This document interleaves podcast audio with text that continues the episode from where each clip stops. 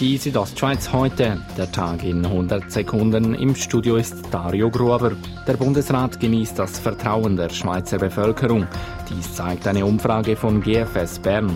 Etwa 80 Prozent drücken demnach dem Bundesrat das Vertrauen aus. Etwa eine von fünf Personen äußert sich grundsätzlich kritisch.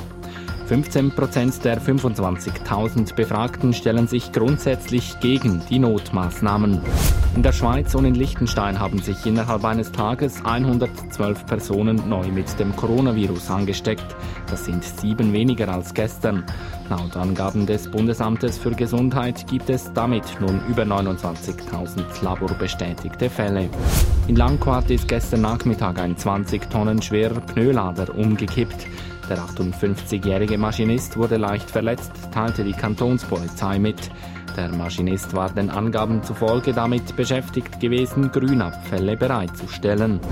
Zum Sport. Seit heute läuft das Voting zum Bündner Sportler des Jahres auf südostschweiz.ch-sportnacht.